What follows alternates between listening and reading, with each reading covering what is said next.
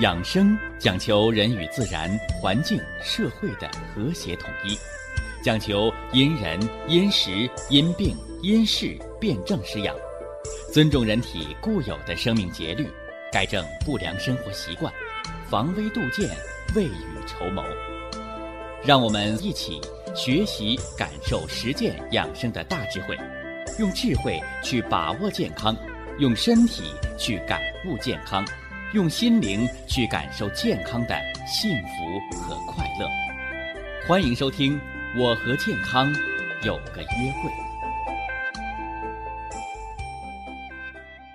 下面有请徐老师讲解博医文化的大智慧，让我们一同感受健康带给我们的快乐。好，下面有请徐老师。徐老师，您好。主持人好，听众朋友们，大家好。小生活，大养生，欢迎各位啊，来继续关注咱们的养生健康论坛。前段时间呢，咱们已经把这个心脏的脏腑养生给大家做了详实的介绍。今天呢，咱们就承上启下，咱们先来个总结。总结什么呢？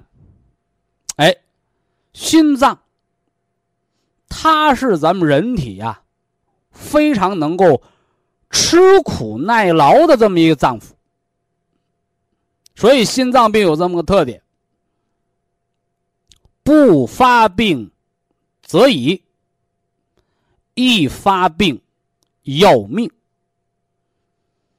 所以呀，现在有个医学名词儿，大家伙都不该陌生，叫心源性猝死。就是老百姓原来说那俗话，说嘎嘣一下人就死了。是吧？没七老没八十啊，三十五六岁，二十七八岁，四十二三岁，是吧？哎，有的还能闹个什么呢？英年早逝的名是吧？而医学术语不管你，心源性猝死，就是突发性心脏的疾病发作，结果人没了。现在这样的事情不少见，啊，不少见，所以呀，关爱心脏的健康尤为重要。那这重要在哪儿啊？是不是在你心脏猝死那一刹那，力挽狂澜把心脏给你救回来呀？非也。所以心脏的保健，心脏的养生。和全面的预防，这个才是防心脏猝死的最大的关键。就像我给大家常讲的，是吧？对于心脏病的一些细节症状，啊，心脏病的十个临床症状，啊，嘴唇发乌色，是吧？舌体胖大有牙印儿、齿痕，舌头僵硬，伸出舌、翘起舌，舌底有淤血团，是吧？眼睛眼神发愣发直，是吧？上眼皮上有直指的脂肪斑，是吧？走路手发胀。握不上，伸出手指，手指的指横纹上有青筋，是吧？双腿无力，走不动路，是吧？胳膊有劲儿，腿没劲儿，走不动路。到下午腿就胖了，睡觉腿的肿就消了。心脏不好的十条表现，防微杜渐。因为咱们养生论坛不是医院，不是给大家看病下诊断的地儿，但是咱们是没有围墙的老年大学，是让我们更多的听众朋友、更多的患有心脏疾患的老姐姐、老哥哥能够做到早知道、早预防的这么一个平台。所以呢，以上十条心脏不好的表现，是吧？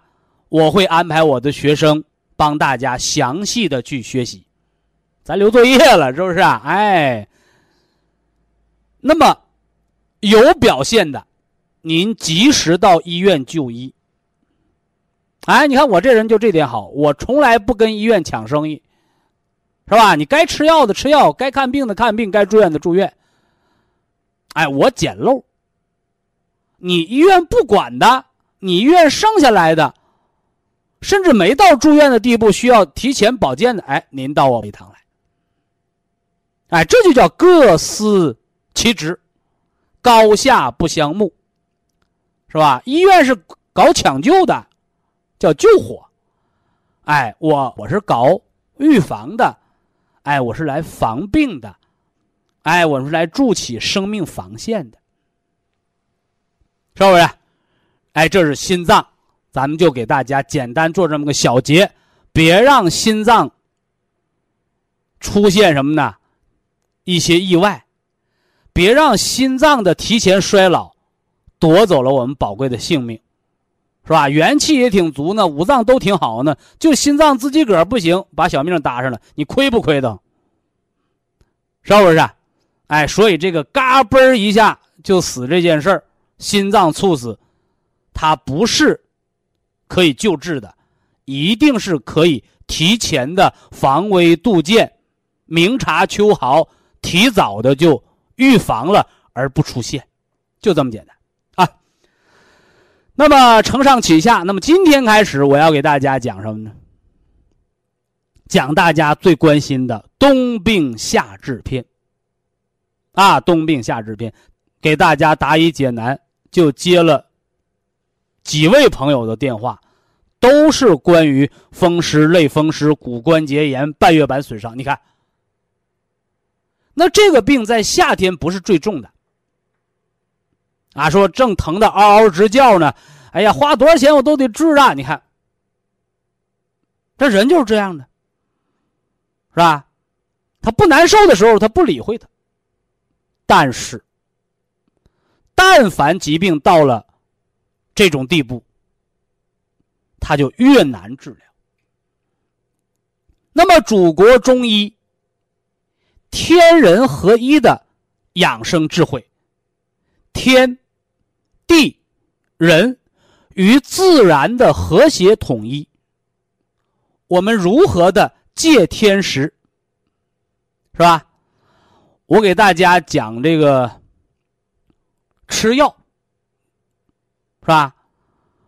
吃药吃中药，什么是药？药是音乐的乐，下面加个上面加个草字头。所以我们吃草根啊，吃树皮啊，吃花啊，吃种子啊，我们吃这些中草药，我们吃冬虫夏草，我们吃这个这个百年人参，我们吃啥呢？你真以为你吃的是食物吗？非也。您吃的是天地之精华，您吃的是什么呢？日月之灵气。其实你吃的是时间，你吃的是四季，你吃的是春夏秋冬。所以药材呀，药材它是一方水土养一方人，一方的水土出一方的地道药材。但是现在比较可笑的事是什么呢？说人们像种黄瓜一样，把那药啊也搁大棚里、温室里种。你夏天的黄瓜什么味儿？冬天的黄瓜为什么没有黄瓜味儿呢？是不是啊？你夏天吃的西瓜又大又甜，那么冬天吃的西瓜很贵，但是那西瓜为什么没有西瓜味儿呢？我们中医把它叫做不得气，啊，不得气，就是这个植物在生长过程当中没有沐浴的那个季节时令该有的什么呢？气，该有的气候它没有，所以药材这个东西啊，不能搁盆养，不能搁大棚养，它一定要是什么呢？在相应的自然环境下生存。所以说，你像那种植的好多药材，它和那个什么呢？哎，野生的天然那个药材，它作用就差很多，啊，差很多，啊，你不要光研究它里边的成分含量，你还要研究这药有没有气，就这药地不地道，啊，地不地道，啊，这个特别关键，啊，说那这个和和冬病夏治有什么关系？哎。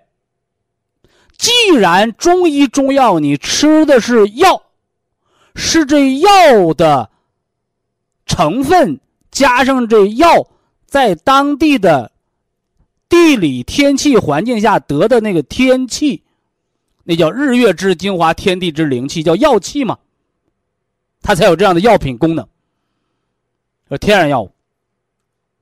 那得了，冬病夏治，你还没吃药的时候。其实，夏季的炎热，就是对冬天加重疾病的一味药，所以叫什么呢？守天时，啊，守天时。所以冬病夏治，我们再做一个总结啊，把冬天加重的疾病，在炎热的夏季，在这些疾病的缓解期，缓解期。说我没吃药，病怎么缓解了呢？是吧？那风湿类风湿，冬天疼的要命，为什么夏天疼的轻了？我没吃药啊，你没吃药，大自然给你吃了一味药，吃了夏季的热，是不是啊？风寒暑湿燥火，给你补一补燥，补一补火。而这个时候，我们如果能够做到顺水推舟。我们这个时候如果能够做到通打落水狗，那个疾病康复的速度会更好。所以呀，冬病夏治，它不是噱头，它是传统祖国中医的实用科学，啊，非常实用的科学，希望大家把它把握好，啊。那么今天呢，冬病夏治，我第一个要讲的。啊，就是大家最容易搞错的，哎，就是类风湿。啊，类风湿。大家注意这个字啊，类。啊，我们讲取形比类，啊，取形比类，是吧？我们吃根儿，它就是养肾的。是吧？我们吃这个汁儿啊，吃这个树枝啊，吃这茎儿，哎，它就是养肝的，肝主筋，肾主骨吗？是不是？哎，我们吃这个花儿，它就是养心的。我们吃那个皮，吃这个皮，它就是养肺的。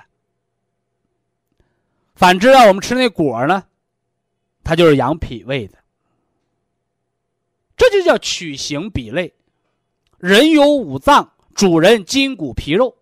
那自然界当中有五行入五脏，是不是？所以植物的不同部分，它也入人的不同脏腑，叫取形比类。什么叫类？类就是有点像啊，是不是？我们常说。好人老愿意跟好人在一起，那坏人老容易凑一堆儿，是不是？道理是什么呢？物以类聚，人以群分。啊，我们都愿意学雷锋做好事我们就愿意在一起待着。他们老愿意合起伙来骗人，老愿意合起伙来挣点小钱坏人，这些坏人就愿意聚在一起，这就叫类，叫像。那么类风湿，类风湿它不是风湿，它只是有点像风湿。哪儿像？症状上像，症状上像，是吧？遇到寒凉加重，遇到温热缓解，阴天下雨加重，晴天落日缓解。早晨晨起加重，大中午的日头爷出来缓解，是不是？像不像风湿？很像哦，是不是啊？哎，但是它只是像，它不是。风湿，外界风寒亢盛，人体经络空虚，风寒湿。合而为痹，入侵经络，凝于经络之间，不让气血通行。不通了，疼痛。哎，正所谓痛则不通也。为什么不通？风寒合而为痹，这风寒湿形成了瘀阻，阻塞了经络。怎么办？把这风寒湿给它散出去，用些驱风散寒的食疗。驱风散寒的天山雪莲，温经通络的乌蛇黄酒。生活当中呢，穿暖和点，别冻着，外边拿热盐敷一敷，拿一条灸一灸。你看，这是风湿的驱风散寒的简单的方法。那么风湿的病根儿，外界风寒，叫客观原因。那为什么就你得，我怎么不得呀？啊，你身体比我强啊，没错。主观原因，你自己的原因还有啊。打铁还需自身硬，你拿个玻璃瓶子给我打个铁，我看看，以卵击石。所以风湿驱风散寒，这个调治叫正道，但能不能治好？好一时，好一会儿。那怎么样才能好一辈子，好彻底啊？哎，正本清源。你为什么怕风寒呢？因为你经络空啊。人家经络里边流的是气血，你经络里边空着呢，所以风寒来占领了。怎么办？补肾强肝。那风寒先从哪儿来啊？先从皮肤腠理往里进呢，把肺脏也补好。所以把这破屋的漏洞补了，把身体的本源之气调固了。不让风寒乘虚而入，这是风湿的正本清源的原则：补肝肾、固肺气、养脾胃、增加气血生化。这是和人五脏的调法。把里边的风又撵出去了，把这城楼又修好了，外边风又进不来，这病才好了。这是风湿的冬病夏治的整体的思想理论。那么类风湿呢？哎，类叫像，我刚才讲了哪儿像？症状上像，但病因呢？是不是啊？啊，你也给类风湿祛风散寒啊？它不是风寒得的。那类风湿是怎么回事呢？我们先看看科学家现代医学是怎么说的。类风湿化验单查的叫类风湿因子。是吧？类风湿因子，有人说还有一个叫抗欧血沉呢。那个呀，不光类风湿抗欧血沉高，感冒发烧得个关节炎，或者说你外伤了，跑肚拉稀了，你的抗欧血沉它也高，是吧？酒喝多了，酒精性刺激。抗欧血沉它也高，对不对？所以临床上叫特异性诊断，对类风湿来讲查的就是这个类风湿因子。类风湿因子是个什么东西呢？它既不是细菌，也不是病毒，所以它不是外来的病原体，而是人自身制造的病原体。说这人傻吗？是吧？这人难道疯了吗？好人不能自己害自己呀，没错啊。人得了精神病就会自残呐。所以我说那些炒股票、跳楼自杀的，那都是精神病自残嘛，自己坑自己，自己害自己。包括有钱不务正业、赌博的，是不是啊？有钱买大烟抽，给自己吸毒的，你不都是精神病吗？害自己，不就是疯了吗？所以啊，我们又要取形比类了，是不是？你自己害自己，说明你紊乱失调、变态。那么你身体的免疫力自己害自己，产生类风湿因子，临床医学把这个叫免疫变态反应，变态吧？产生类风湿因子害自己，大水冲龙王庙，自家人不认自家人了。人在什么时候会疯？是不是？人在什么时候会变态，会自己害自己呢？哎，受到不良的刺激。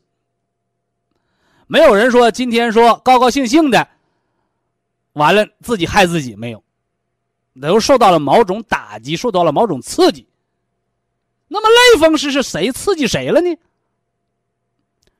是肝血不和，肝的免疫失调，所以类风湿和自免性肝炎，是不是啊？自身免疫性的肝病，这和类风湿都是相关的。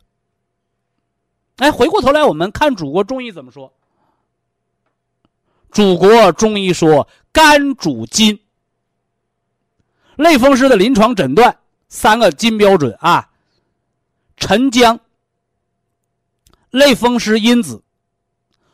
第三条，关小关节对称性肿胀，啊，对称性肿胀，一个手有，一个手没有，你可能是腱鞘炎。这是类风湿的国际诊断标准。以下是广告时间。博一堂温馨提示：保健品只能起到保健作用，辅助调养；保健品不能代替药物，药物不能当做保健品长期误服。冬病夏治是祖国传统中医根据。天时、地利、人体五行变化而总结出来的一套因时因人而辨证施治的养生体系啊！我多次给大家解决这个名词：冬病夏治。何为冬病？冬病不是说冬天得的病叫冬病，天时地利人和呀。冬病指的是在冬天寒冷的气候条件下、自然环境下会加重的病情，所以冬病指的是冬天容易加重的疾病。那么夏治。夏天治疗，我们一看这大夫是不是有病啊？我冬天得的病，冬天加重的病，你冬天不给我治，你干嘛夏天给我治啊？是不是？所以开始很多人不理解。其实你不理解，只能说明你对中医知识的断章取义。冬病夏治。不是冬天不治，是不是？医者父母心，治病救人。人家冬天慢支、哮喘、肺气肿、中风、风湿、类风湿，正犯着病呢，找你治，你大夫不给治，见死不救吗？不是不给你治，给你治也能缓解，但是我告诉你，治不好。啊，治不好，是不是？就好比你那车在高速公路上坏了，你说我在高速公路上来大修吧，能修好吗？修不好，你只能啊维持一下，下了高速到大修厂才能大修。所以啊，人到什么时候一定要看个时机。冬天加重的疾病，狭路相逢勇者胜。那有的人冬天怎么不得病啊？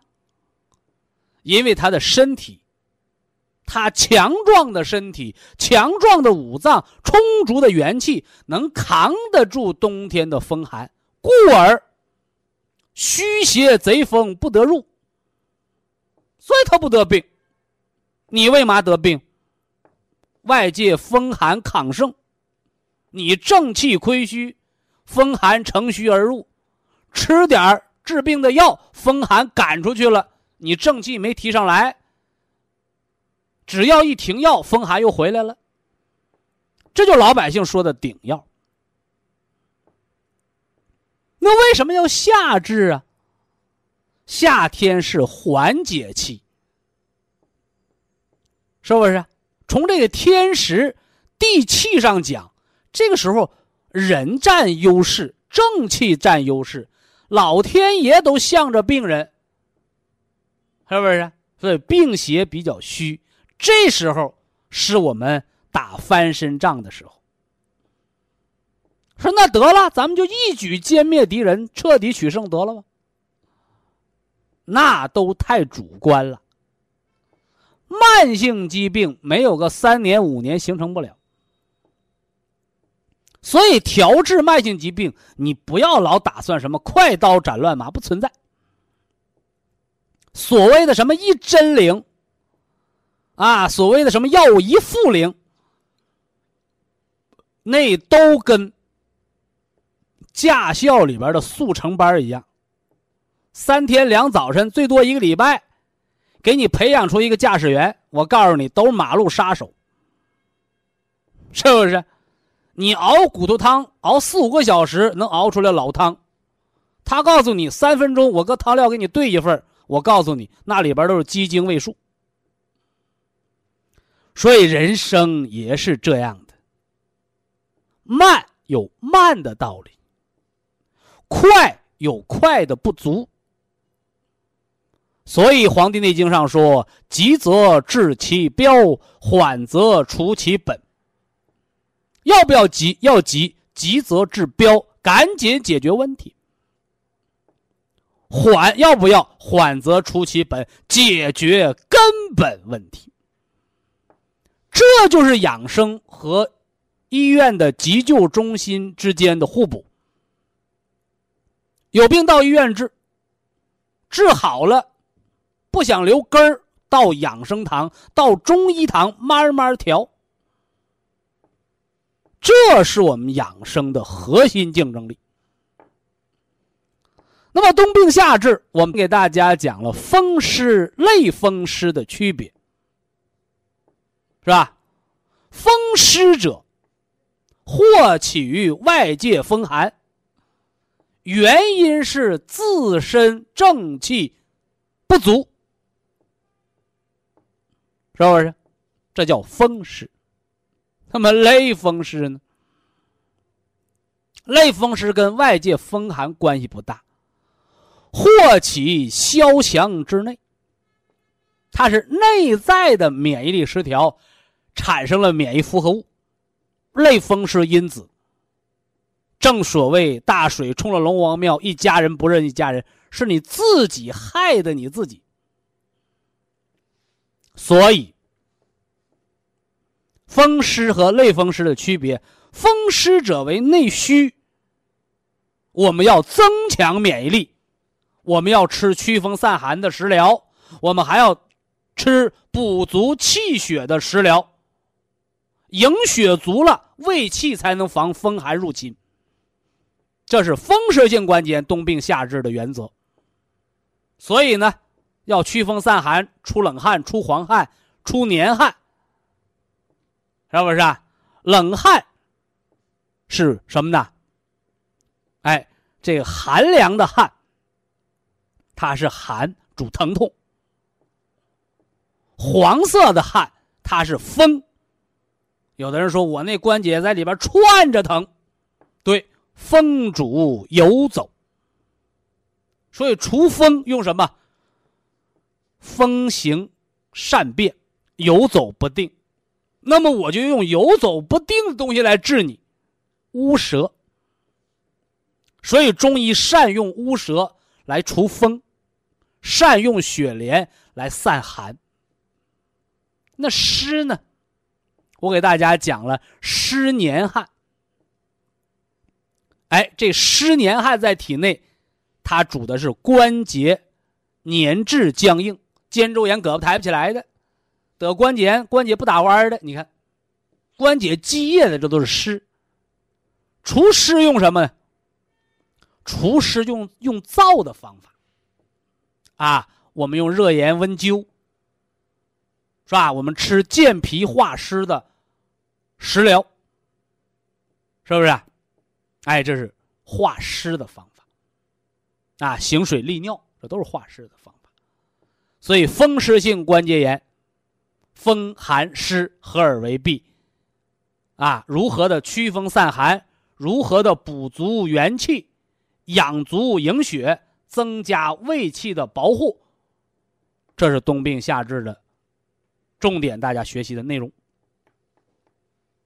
啊，泡脚呢，往外发汗，泡脚用生姜。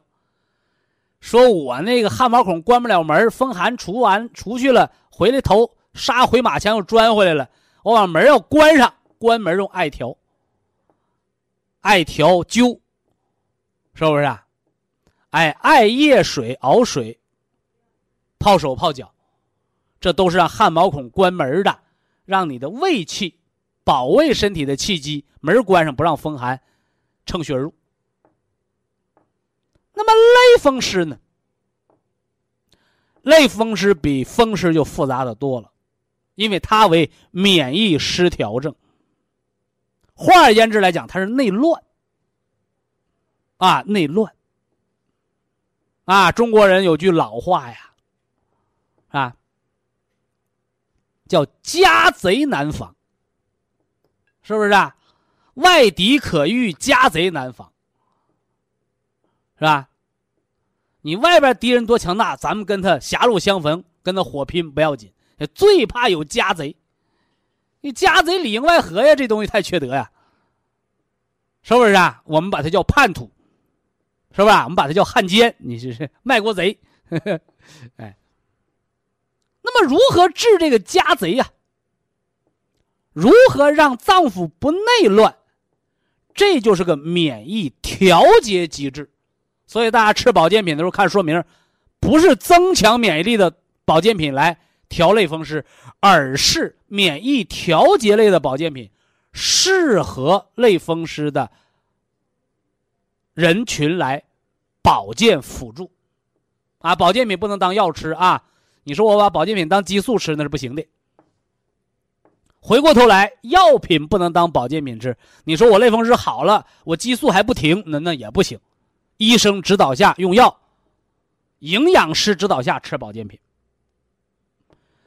那么类风湿小关节僵直，早晨起来晨僵，对称性肿胀，对称性肿胀产生炎症了，红肿热痛啊。那它伤的是五体、筋骨、皮肉，伤哪儿了呢？它伤的是筋，所以中医说肝主筋。那么像类风湿的朋友，我建议您化验一下肝功能，化验一下肝功能，或者到免疫科查一查肝。如果你的肝出现了免疫问题，针对。化学性肝损伤，是吧？我们可以选择什么呢？姜黄，啊，姜黄，啊，中医中药当中的姜黄，它有保肝的作用。当然了，大家吃保健品、吃药都要看说明书啊。姜黄，是吧？哎，这是来除乱，也就叫什么呢？去邪。那有的人说我是肝血不足。啊，不足的补肝血的是天麻。啊，天麻。那有人还问过我这样的问题，说徐老师，那冬虫夏草补不补肝？啊，我来明确的告诉大家，冬虫夏草不补肝，但并不代表冬虫夏草对肝没有作用，因为冬虫夏草可以平和肝。啊，冬虫夏草，在药典当中，是不是啊？在这个这个什么呢？《本草纲目》当中，对冬虫夏草的论述都是什么呢？补肾润肺，补肾润肺。它通过补肾润肺的作用，哎，和其他的食疗进行辅佐，而达到虚则补其母的原则。你肾补足了，肝就不虚。你把肺补足了，就能让你肝过于不要过于亢盛，就能抑制肝。哎，所以这个冬虫夏草对肝没有直接作用啊！你翻药典呢，你查资料了没有？但是为什么好多肝部疾患的人啊，你包括那肝炎的人，他怎么吃冬虫夏草啊？哎，一个是补其母，叫虚则补其母，它补肾就是在补肝。二一个呢，更有趣儿的事儿。这个冬虫夏草补肾润肺，肺五行属金，金克木，是不是啊？哎，他又把肝的母亲肾补了，又把肝的敌人，我们或者不应该叫他的敌人，叫他的老师，叫他的对手，是吧？金克木嘛，中医的克不是往死了克，中医的克是玉不琢不成器，雕刻。制约，有效的规范它。所以虫草啊，冬虫夏草啊，呃，不管是那个野生的几百块钱一克的，还是现在在全国，包括在全世界，都得到医药界广泛认可的人工的蛹虫草，啊，国家卫生部新资源食品呢，啊，卓树蝉蚕蛹人工培植，仿生条件下，春夏秋冬仿生条件下。长出了金灿灿的虫草，有效成分，包括这个虫草对肝的、对这个肾和肺的补养作用，它能平衡肝，啊，这是科研的一个亮点，是吧？大家可以根据保健品和药品的说明和作用去选择，啊，去选择，啊，这是给大家一个建议。那么类风湿它的对症保健怎么保健？哎，我关节正整着疼呢，正疼呢。啊，有泡手泡脚的玉足的方。啊，消肿用盐水，淡盐水；除风用姜水，啊，让风不要入侵，关汗毛孔用艾叶。有的人一听我讲这方面的保健知识，哎呀，徐老师，我都用吧，都用是烫火锅，最多用俩，是吧？多则乱也，啊，龙少涝，龙多旱嘛，就这么个意思，是吧？啊，所以用佐料泡脚的方子的时候，大家不要乱用。另外呢，可以用磁石。说说这磁啊，磁，地球就是个大磁场，是吧？太阳系、银河系它本身就是个大磁场，叫万有引力，啊。那人呢？人是个小磁场，红细胞、血红蛋白带负电荷定向移动，人是个变动的生物磁场。中国是稀土啊含量最多这么个国家，是吧？咱们中国啊，所以用稀土做成的磁，在电子元件方面，是不是啊？在高科技方面离不开。那么，同样在养生界，稀土永磁。是吧？三百高斯，啊，三百高斯不要达到六百，超过六百以上高斯，那人就容易磁疲劳了，是吧？所以小磁石，啊，小磁石，大家可以到相应的保健品店啊，用磁石四三点连线，四点连线组成变化的磁场，对人体的经络穴位有很玄妙的作用，啊，有很玄妙的作用。啊，这个大家呢就需要更多的研究了，啊，这里包括生物工程学和生物力学的知识，我就不多讲了啊，我就不多讲，因为这还尚属于科学研究的层面，有作用吗？有作用，但是拿出具体数据拿不出来，怎么办？科研正在攻克它，所以，但是老百姓可以根据经验，安全是第一的，磁安全它是第一的，你包括心脏放支架的人都可以用磁，很安全。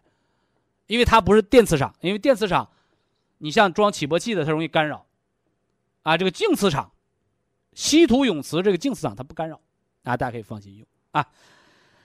呃，这样一来呢，冬病夏治、风湿和类风湿的区别，它的要点我也就说完了。那么这类疾病的保健康复周期呢？病来如山倒，病去如抽丝。大家伙一听完了，没希望如抽丝，不是啊？只想引用一下这句话。疾病的变化和天气的变化是一样的，是吧？人生一世，草木一春呐，是不是？所以老百姓得了病都盼着，哎呀，快过年吧！只要过了年，这年能过去，我这一年就没事了。没错，啊，没错，不是心理作用啊。所以人的生物周期的变化和大自然一年四季春生夏长的变化是一样的，是吧？我讲过呀，五日为一候，三候为一气，是不是啊？六气呢为一季，四季为一年，也叫为一岁。啊，为一岁，是吧？一年一个变化吧，这应该最漫长的了，是吧？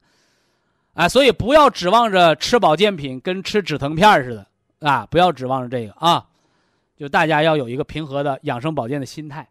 但是变化的周期，大家可以看着你家那个阳黄历，看着二十四节气来进行计算，一个节气一小变化，六个节气一大变化，这就是季节春夏秋冬的变化。那么你的人体也在进行着和四季相合的春夏秋冬的变化，人和自然的和谐就叫天人合一，是吧？所以保健品怎么吃啊？最少吃一个季节，就是九十天。啊，最多吃呢，三年两年。有人说我要吃一辈子，我们欢迎。啊，我们欢迎，是吧？但是是不是保健品吃一辈子？保健品不是吃一辈子。那你说，我都心脏放支架了，我都中风后遗症了，我都八十了，我想养个无疾而终。所以说，这样的人保健，他可能就是个长期终身的事儿。而至于什么一期高血压呀、早期糖尿病啊，你那个保健就是阶段性的。实现身体完全健康，人就不要无病呻吟，人就不要无病吃药了。药是来治病的，是来纠错的。有错改，没错，咱们就按正确的生活方式去进行啊。呃，今天的健康知识环节我就简单说这么多啊。下来开通热线，咱们大家伙现场交流啊，现场交流。非常感谢徐正邦老师的精彩讲解。下面有请打通热线的朋友，这位朋友您好。您好，哎，请讲。徐老师您好，嗯嗯，我是长春的，哦，长春的听是众，我我是七十九岁，哦，七十九岁，说话底气不错嘛。哎，陈红文，哎，我用您的产品是到现在接近三年了。对呀、那个我刚开始用，我是糖尿病，哦。嗯、高血压，哦，嗯、就是冠心病的帽子戴上那、了，肯定戴上了，嗯。还有脂肪肝儿。啊，脂肪肝嗯，我那个就是用的产品吧，就是半年多吧，我的血糖就降下来了，空腹血糖是三点多或二点多，但是你是吃降糖药的还是扎胰岛素的？我是吃降糖药的，就赶紧减少降糖药，啊，我因为博医堂的所有保健品当中没有降糖的，啊啊啊也不会导致低血糖。啊啊，但是为什么会让糖尿病患者出现了原来扎胰岛素、吃降糖药血糖下不来，嗯现在一下三点八了呢？嗯它是恢复了你身体本能，嗯自己能调节血糖。你在过量用药的时候，就会导致低血糖了。嗯，我停了，嗯，停完了，血糖上来没？后来 后来又一年多吧，血糖又上来了，上到多少？就是空腹的吧，七七八点儿那样，嗯，空腹的。空腹七点八是糖尿病的门槛儿，啊。过了这门槛儿，你叫糖尿病；啊，低过这门槛儿，对不起，没录取你呢。对对对，哎，完了七六到七六到八之间，嗯，因为健康值是三点八到六点一嘛，哎。你降到三点八就容易低血糖，浑身冒虚汗了。啊，但你到吃咱们6.1产品左右呢算正常糖的感觉，你超过六了，没到八，那是糖尿病预备役部队。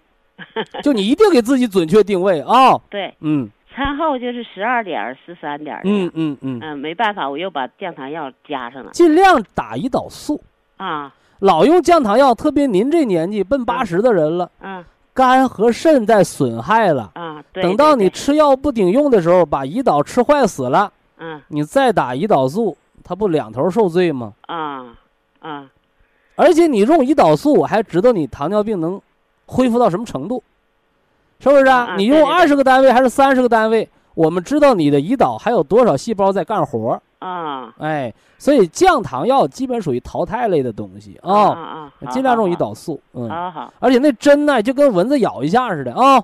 是哎，是，我那胰岛功能就是六点四、六点六那样那叫糖化血红蛋白，啊，糖化血红蛋白。糖化血红蛋白低过六嗯，排除糖尿病，啊。百分之六点五糖尿病理想值，啊。超过八并发症，超过九并发症高发了，容易昏迷了。啊啊！这是糖化血红蛋白的值，嗯。标志着你的糖尿病在哪个阶段，啊，好好好，明白这意思了吧？啊，明白了哎哎，所以你的情况蛮乐观的啊。啊。嗯，那个我那个就是过去吧，每天有时候累了吧，这个就小腿、脚脖子那也有一个大坑就肿。哦，那心衰了那是。完产品以后吧，嗯没有这种现象了那个不是累的糖尿病，那个是累的心脏功能不全，啊有有胖吗？腿胖了不叫心衰吗？啊啊嗯啊！嗯现在是好多了。啊，你吃 Q 十，你吃那个铁皮石斛、西洋参、红景天，嗯养心脏，它它就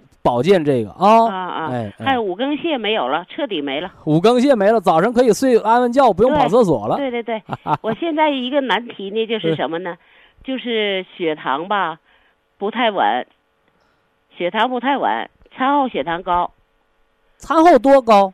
呃，十三点多，十呃，不高，不高。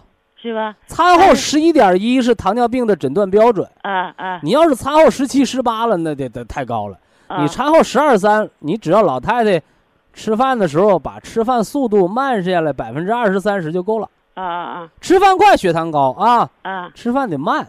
但是我那也我锻炼每天游泳，我要去游泳回来就变四点多了，你今年多大岁数啊？七十九我知道，我为什么还问一遍？啊你折腾啥？啊！你是怕你是怕自己活得太长远了 啊？你要是今年三十九、四十九，你说你游泳也行，啊游泳不适合老年人运动，啊知道为啥不？啊！你说水是凉的，是热的？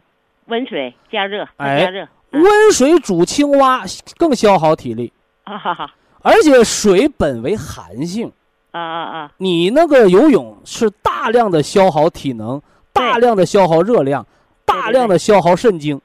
啊，小孩儿身体弱的去游泳都得拔出肾结石来，啊。老太太去游泳，你本身你别看你血糖干到四点多，不是好事儿，啊。太消耗体力了。啊，好好好，哎，所以老年人再到，你这还是搁温泉里还行啊，老年人再到户外什么冬泳的，你那啊都不是长寿，啊，你那就是把元气呀、那锅底儿的元气都给挠饬挠饬，提前给花没了。啊所以说，你看冬泳的人不得病，一得啊病嘎巴一下子没了，啊，为啥呢？元气没有储备，啊啊，没有储备了啊。啊啊，所以人别说过八十，人过七十岁，元气省着用，啊用它一百年。啊人过八十岁，我还熬夜打麻将，我还冬泳，我还要搞马拉松。哪年北京马拉松赛上不跑死几个？啊，啥原因呢？啊。元气没有储备，啊。你还过度的超能耗的用心脏，啊。猝死型心脏病都这么啊练出来的。啊。所以说你那糖尿病不适合游泳啊，啊，好的好的。特别，你这年纪在这儿呢。哎好啊，哎，好，你说我不行，我记不了，我不游泳身上刺挠，少游少泡行不？行，逐渐减少，啊！好好好，哎哎哎哎，我现在最难的问题就是血糖不稳定，忽高忽低。你低，这不是不稳定，你那是折腾的。是吧？嗯，而且老人家，你听我节目应该知道，影响血糖四大因素：嗯。第一个饮食有节，嗯。第二个防老有度，嗯，就是别太劳累，是嗯吧？嗯。呃，嗯第第三个情志，嗯。情志什么呢？不失调，你不要不要避免的这个情志的失调，嗯，你要情志呢出现有度，不能过度，是不是啊？嗯嗯。喜怒啊要要有度，不能过度。嗯第四条就是避免乱用药的肝损害。啊啊啊啊啊就是血糖，它不是说你说稳，你凭啥能稳？你天天吃完了，在那打坐，你全不动，它肯定稳。但是呢，你你你这个体格都都七十九岁，你还去游泳去，你你健康就小伙子，他游一小时泳，他的体能消耗多大呀？啊啊你这个你如果过度游泳是加重糖尿病的啊，消耗体能太大了。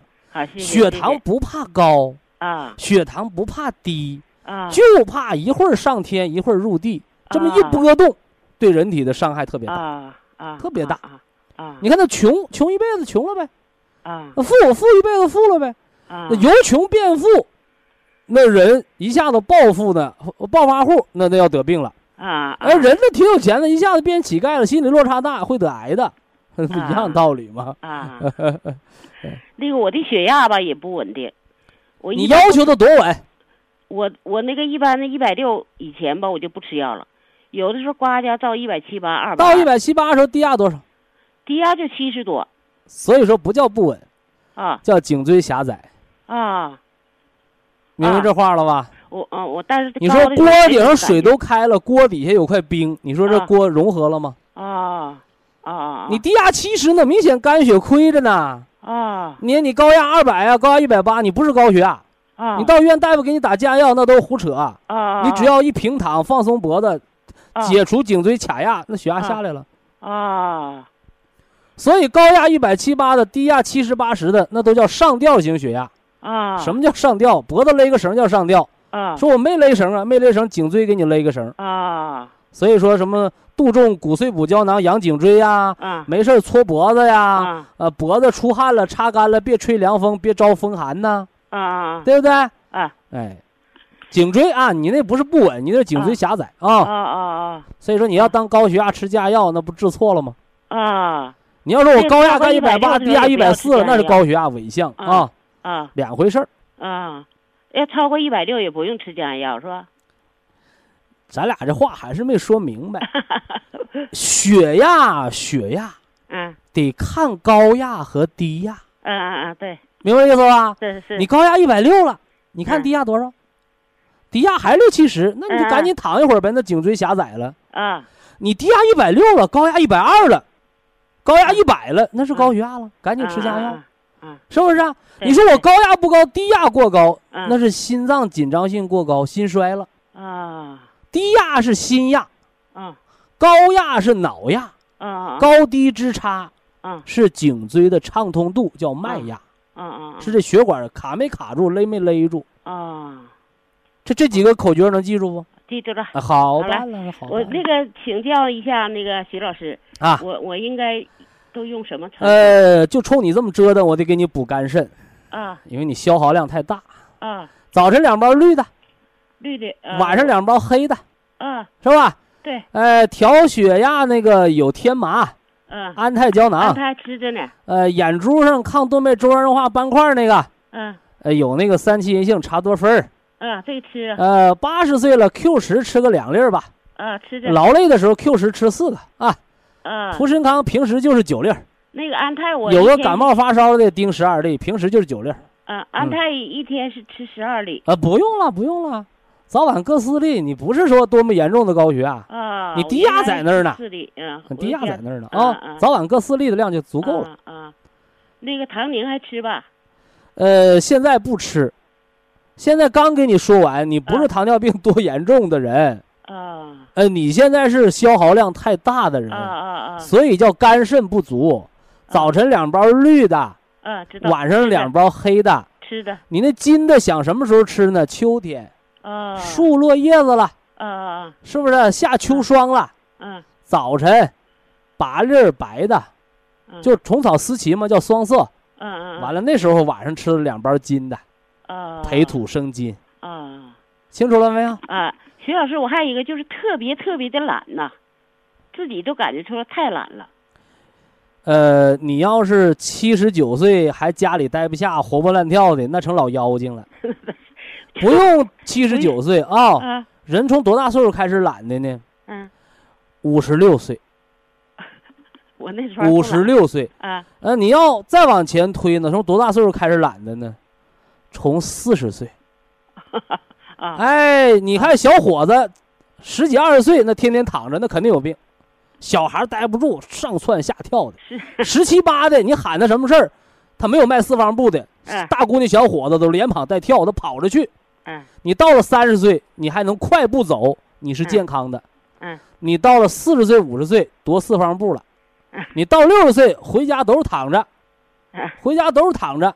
嗯你到了七八十岁了，得睡个午觉，甚至别人唠嗑的时候，你都得打个盹儿。嗯这个都叫正常衰老。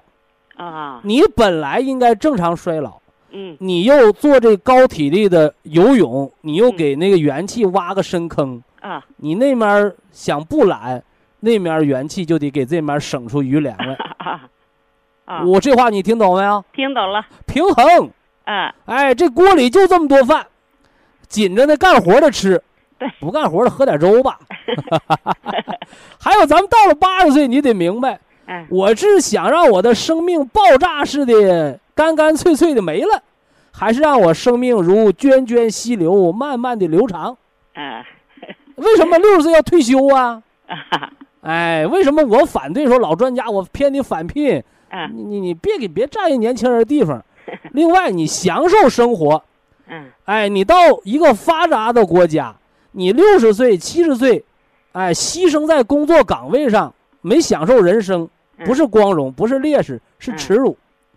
你又占了年轻人的地方，完你自己没享受生活还没了，你这何苦呢？